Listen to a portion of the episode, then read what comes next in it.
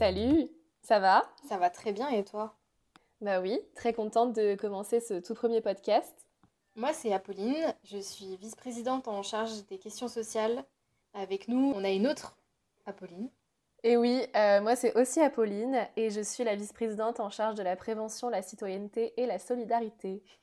Donc l'objectif de ce podcast, c'est de vous divertir tout en abordant des sujets en lien avec l'orthophonie et avec nos études. Et pour ce premier podcast, on a décidé de vous parler lecture. Donc restez avec nous pendant les 10 prochaines minutes à peu près pour voir ce qu'on vous a réservé. On va commencer tout de suite par un quiz. Mais c'est parti. Donc première question de mon quiz. Euh, Apolline, connais-tu la proportion d'enfants ne sachant pas lire à l'entrée en sixième? Alors non, déjà. Mais je vais essayer de le deviner parce que sinon pas drôle. le quiz perd un peu de son intérêt. je pense que le, le pourcentage doit être assez élevé par rapport à ce qu'on pourrait imaginer en tout cas, je dirais peut-être 9,7%. Oh, mais c'est d'une précision et pourtant c'est pas du tout ça. Non, alors en fait c'est un chiffre qui m'a particulièrement marqué puisqu'il est de 20%, c'est-à-dire qu'un élève sur 5 ne sait pas lire en arrivant au collège. Évidemment, ça a des conséquences sur la suite de sa scolarité parce que bah, si un élève n'arrive pas à, à, pallier ce retard, bah, après, il sera forcément en difficulté euh, lorsque un texte lui sera présenté. Mm. Heureusement, avec l'aide d'un orthophoniste, avec des méthodes euh, associant par exemple un phonème, c'est-à-dire un son, avec un graphème, c'est-à-dire sa forme écrite, il peut y avoir des progrès et pourquoi pas finir par euh, rattraper euh, ce retard. Ok, mais en tout cas, je ne pensais pas que le chiffre était aussi élevé, d'où euh, aussi l'intérêt de, de rééducation orthophonique. Alors, deuxième question, est-ce que tu connais la différence entre l'illettrisme et l'analphabétisme? Je l'ai apprise, cette différence. Merci, les, les examens d'aptitude. Exactement. Je sais qu'il y en a un des deux où euh, c'est le, la personne n'a ni, enfin n'a jamais appris en fait à lire et à écrire, et je crois que l'autre c'est elle a appris mais elle a en vérité, c'est peut-être horrible à dire et à avouer pour une étudiante en orthophonie, mais je crois que je n'ai jamais réussi à me souvenir euh, quel mot correspondait à quelle définition. Donc, euh, j'attends tes, tes, explications. Déjà, oui, c'est terrible, je pense, en tant qu'étudiante en orthophonie, de ne pas avoir cette connaissance-là. tu as raison pour la différence entre les deux, c'est-à-dire qu'une personne analphabète ne va pas savoir lire parce qu'elle n'aura pas eu l'éducation scolaire, alors qu'à l'inverse, mmh. une personne illettrée aura suivi un parcours scolaire mais elle aura quand même des difficultés à lire euh, un mot, une phrase ou un texte long, selon le niveau d'illettrisme. Eh ben merci en tout cas pour cette explication. Merci d'avoir éclairé ma lanterne euh, qui était euh, éteinte du coup parce que je ne savais pas la différence entre les deux. Est-ce que tu as une autre question pour moi? Alors j'ai une question, une autre question qui ne concerne pas l'illettrisme. Mais alors, euh, petite question piège, attention. À quel âge mm -hmm. est-il recommandé de lire une histoire à un enfant? Bah, je dirais tout le temps, enfin, dès sa naissance. Tu n'es pas tombée dans le piège. Alors, tout à fait, c'est ça. En fait, dès le départ, la lecture, c'est essentiel pour un bon développement langagier déjà, et puis pour entrer dans la lecture de façon positive. En plus, ce sont des moments euh, vraiment privilégiés. Voilà. En plus, ça aide à, à développer la créativité. Et puis ensuite, à l'âge adulte, bah, pour certains, ça va être des moments de bien-être, euh, d'autres de détente, d'évasion. Et sauf pour les fans d'histoires d'horreur et de thriller, évidemment. Parce que dans ce cas-là. Mais ça peut aussi euh, t'évader. Hein, exactement, exactement. Mais je pense que la détente est peut-être un petit peu moins présente. Ouais. Mais voilà, chacun, ça, chacun sa façon de s'évader. Dans tous les cas, ça favorise le, le, développement ou le maintien des compétences cognitives. Donc, tout ce qui est euh, maladie neurodégénérative, euh, c'est vraiment un plus. Donc, euh, il faut lire, c'est très important. À ton avis, combien de livres sont vendus chaque année? Oh, Je j'ose même pas donner un nombre. Je pense que ça sera forcément plus à 50 millions près. D'accord, ouais, donc déjà si le l'échelle c'est 50 millions près, c'est que je pense qu'on est très très haut. Des milliards en fait. Alors non, non, pas des milliards, mais on est quand même dans 356 millions de livres vendus chaque année. Ce sont des chiffres de 2017 ah ouais. de l'Institut GFK. En anglais, ça donne Growth from Knowledge. Merci l'accent. Oh. C'est magnifique. Mm -hmm. Parmi tous ces bouquins, on compte 343 millions d'exemplaires en format papier, contre 14 millions de livres numériques. Ce qui est quand même assez euh, conséquent, parce qu'il y a des... ça a augmenté sûrement depuis, euh, quelques années, donc euh, depuis 2017. Et du coup, je me pose cette question parce que bah, un livre, c'est fait de papier. Donc, au niveau du développement durable, voilà, si on a une consommation de 343 millions de livres papier, je sais pas ce que tu en penses, mais... Bah, ce que j'en pense, c'est que j'ai évidemment fait des petites recherches pour pouvoir vous informer par rapport à ça. et ça, permet en effet de faire une très belle transition vers ma petite chronique conseil. Et donc, euh, pour cette première chronique, puisqu'on est dans ce premier podcast, euh, j'ai décidé de vous donner des conseils sur un moyen de rendre sa lecture plus éco-responsable, parce que le développement durable et la transition écologique, pour moi, c'est un peu au centre des préoccupations en ce moment et depuis quelques années. Et ta question, elle est tout à fait légitime, Apolline, puisque je pense que beaucoup de personnes se la posent. Et en fait, euh, en faisant du coup des petites recherches, j'ai découvert que le papier est très contrôlé, en tout cas pour le papier pour faire les livres, puisqu'il vient du coup de forêts qui sont euh, françaises. Certaines sont belges, d'autres sont allemandes, mais la plupart du papier qui sert à faire les livres euh, vient de forêts françaises.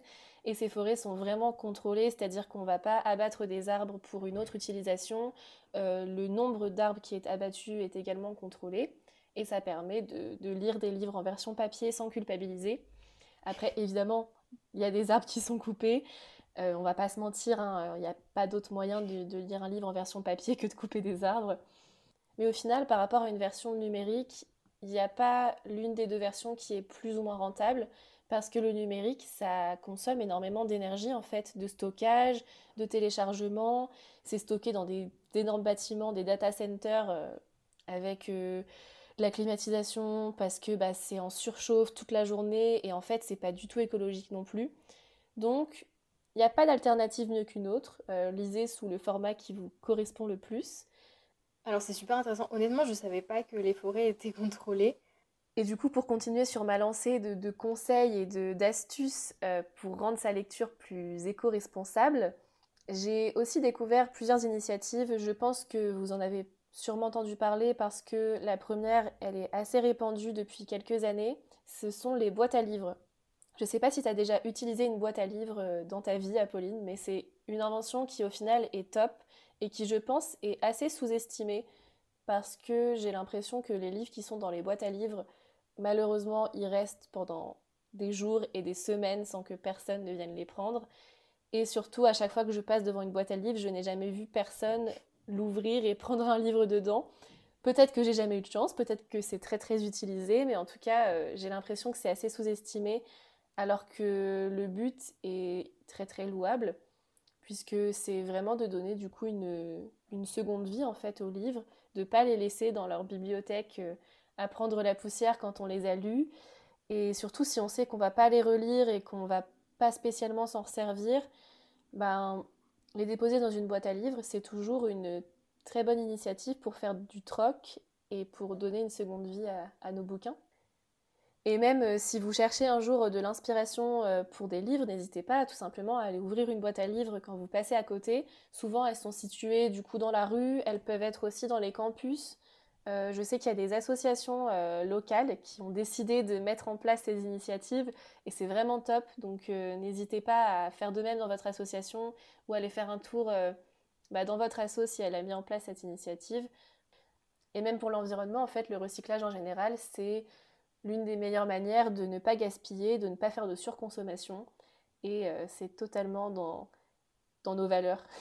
En plus, il y en a énormément en France. Je ne sais pas si tu sais à peu près, euh, Apolline, combien il y en a. Peut-être une centaine, 150 Non, alors c'est vraiment beaucoup plus que 100.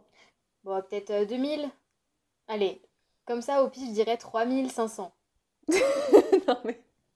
Waouh Trop forte. Ouais, il y en a 3500. Pour tout vous dire, dans mon petit village paumé de Normandie, il y a une boîte à livres. Quel est ce nom de, de village d'ailleurs? Bourterould. voilà, je fais un petit coucou à tous les Téroules de bourgeois qui nous écoutent. Mais en tout cas, il y a une boîte à livres, exactement, dans mon petit patelin. Et la deuxième, du coup, la deuxième initiative dont je voulais vous parler, c'est un site qui s'appelle Recycle Livre. Euh, donc euh, c'est en fait tout simplement un site de recyclage de livres où vous pouvez acheter d'occasion donc euh, des livres qui ont été donnés euh, par des personnes qui n'en voulaient plus, qui l'avaient en double ou peu importe. Et du coup, vous l'achetez moins cher, parce que toujours astuce radin, non.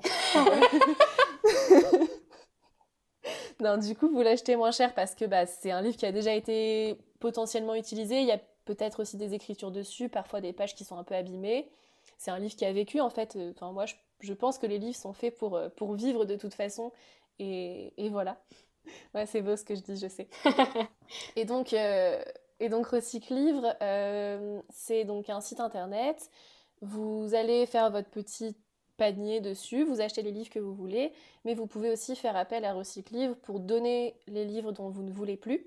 Donc euh, soit vous allez les déposer dans une agence, il y en a quelques-unes en France, mais pour l'instant c'est pas encore très répandu, c'est plutôt dans les grandes villes, ou alors vous faites un, appel, on va dire, sur le site de Recycle Livre et ils pourront venir chercher vos, livres chez vous. Ils peuvent aussi récupérer en plus euh, vos CD, vos DVD, vos jeux vidéo, vos vinyles. Donc je trouve ça vraiment top et ça permet vraiment de donner une seconde vie à vos objets et c'est vraiment génial. Et un autre avantage, c'est que quand vous achetez des livres sur cette plateforme, 10% du prix de vente sont reversés à une association. Et je trouve ça vraiment top d'allier la solidarité au développement durable, parce que ce sont vraiment deux thèmes qui nous tiennent à cœur euh, à la FNEO et je pense que ce sont euh, des thèmes qui sont très très actuels. Donc Recyclivre rentre parfaitement dans ces critères. Donc c'est tout pour mes petits conseils euh, et les, initiatives dont je voulais vous parler par rapport au développement durable et à la lecture. Donc voilà, n'hésitez pas à prendre ces petits réflexes quand vous ne voulez plus d'un livre, au lieu de le jeter ou de le ranger dans une bibliothèque, pensez à le déposer dans une boîte à livres ou alors à faire appel à Recyclivre ou tout simplement à faire du troc euh, avec votre famille, euh, vos amis, ou aller voir des libraires euh, d'occasion. En fait, il y a plein d'initiatives qui sont, qui sont possibles, mais on n'y pense pas toujours, et c'est dommage. Tout à fait. J'ai cru que tu n'allais pas d'arrêter, genre, ou alors à votre famille, ou alors à vos cousins, ou alors à votre boucher du coin, ou alors peut-être à machin. non, mais... mais... oui, mais faites preuve de créativité, vraiment, donnez à qui vous voulez. Hein. Surtout en cette période de Noël, c'est quand même un beau message. Bah écoute, c'est top. Euh, je connaissais pas euh, Recycle Livre, mais euh, bah, je penserai les prochaines fois. Bon, on est bientôt à la fin de ce podcast, mais avant, je voulais quand même te demander quel était ton livre préféré? Alors, c'est hyper difficile de choisir parce que je lis beaucoup, et donc j'ai beaucoup de livres préférés. Et en fait, je pense que mon livre préféré change à peu près toutes les trois semaines quand je découvre un nouveau livre qui est trop bien. Mais un livre que j'ai lu énormément et qui me procurera toujours autant d'émotions, c'est La couleur des sentiments de Catherine Stockett. Euh, c'est du coup un livre qui parle de la condition des nourrices noires pendant la ségrégation aux États-Unis. Et c'est, et c'est un condensé de plein d'émotions différentes. On passe par la joie, la colère, la tristesse, euh, on rit, on pleure, c'est absolument génial. Et je le conseille à toutes les personnes qui ne l'ont pas lu parce que je pense que c'est un peu mon livre euh, pour quand ça va pas trop et que j'ai envie de réconfort parce qu'il est très très touchant et donc euh, voilà, je l'aime beaucoup. Et du coup, bah, est-ce que toi tu peux nous dire quel est ton livre préféré? Alors c'est un livre que j'ai redécouvert pendant, euh, mon année de prépa, c'est Le Comte de Monte Cristo d'Alexandre Dumas. Et donc c'est une histoire qui est assez longue, dans deux tomes, donc il faut quand même s'accrocher. Mais ça vaut vraiment le coup parce que c'est une histoire qui est particulièrement bien construite. Il y a pas mal d'histoires parallèles, etc. Et c'est vrai qu'au final, on a envie de savoir, euh, enfin de connaître un petit peu tous les dénouements. Et quand on, arrive vers la fin et qu'on voit euh, tous les enchaînements, tout qui se débloque, c'est quand même euh, assez, assez impressionnant au niveau du, de, de la réflexion dans l'écriture. Et, et, puis c'est une histoire de, de, vengeance. Donc on a toujours à cœur de, de, vouloir, de vouloir une justice, je dirais, quand on lit un livre. Donc, euh, donc voilà, et honnêtement, euh, je vais pas spoiler, mais on a quand même, on, on va vers une certaine justice et c'est ce qui rend le, le livre aussi brillant qu'il est. Nous espérons que ce podcast euh, vous a plu. si oui, n'hésitez pas à nous le dire en commentaire. et sinon, vous pouvez aussi nous le dire. On est là pour prendre vos suggestions et, et pour s'améliorer. Et si vous avez aimé ce nouveau concept, on fera en sorte de vous proposer de nouveaux podcasts parce que croyez-nous, on a plein d'idées. En tout cas, on vous souhaite de passer de bonnes fêtes. Prenez soin de vous et de vos proches.